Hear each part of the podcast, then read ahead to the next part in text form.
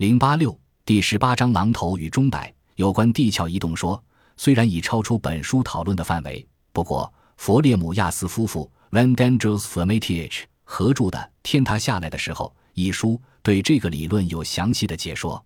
如前所述，地壳移动说是由哈普古德教授率先倡导，并经爱因斯坦所肯定。简单的说，这个学说主张，地球大约三十英里厚的表壳。在八千英里后的一个地球中心核上滑动，地壳移动的力量迫使西半球大部分的地块往南京赤道继续往南极圈移动，而地块在滑动时，并非在垂直的南北子午线上移动，而以现在的美国中央平原为轴心展开回旋运动。运动的结果为北美的东北部，北极过去的位置便在哈德逊湾一带，从北极圈被拖曳至比较温暖的纬度地带。而西北部阿拉斯加和玉康地区，则与西伯利亚的大部分向北回旋进入北极圈。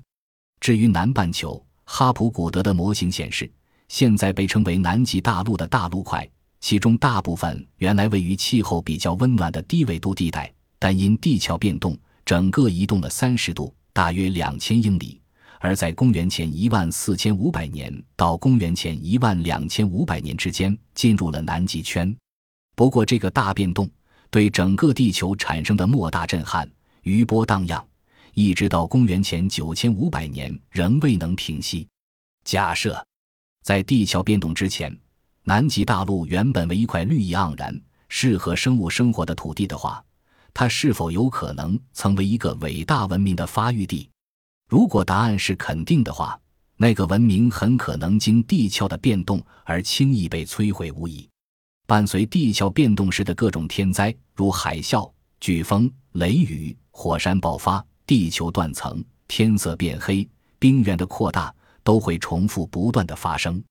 而且，经过一千年这般的摧毁，都市、大建筑物、大图书馆等所有代表文明痕迹的遗物，都永久的封埋在厚重的冰块下了。因此，如果地壳变动说是正确的话，世界各地残存的不正是上帝的指纹了吗？他们正是南极大陆冰封下文明留下来少数的线索。这些线索包括了南极下那个文明曾经经营过的活动、事迹、被误解的思考和几何学的建筑物等。那个文明兴盛时，人们相携乘坐着大船，越过波浪汹涌的大海，移居至远方，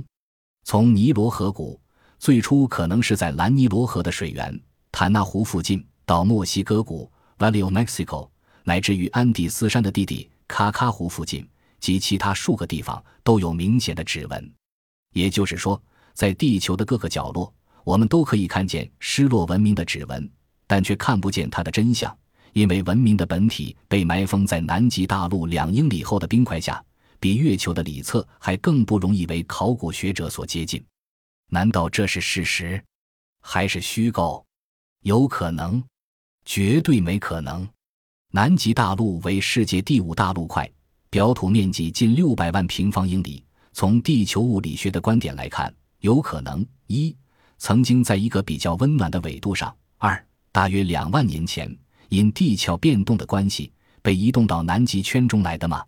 换句话说，南极大陆有可能移动吗？根据地壳移动说，南极洲大陆的大部分在公元前一万五千年左右时还位于南极圈的外面，因此不但可能有人居住，而且具备了文明发展中必要的气候与资源条件。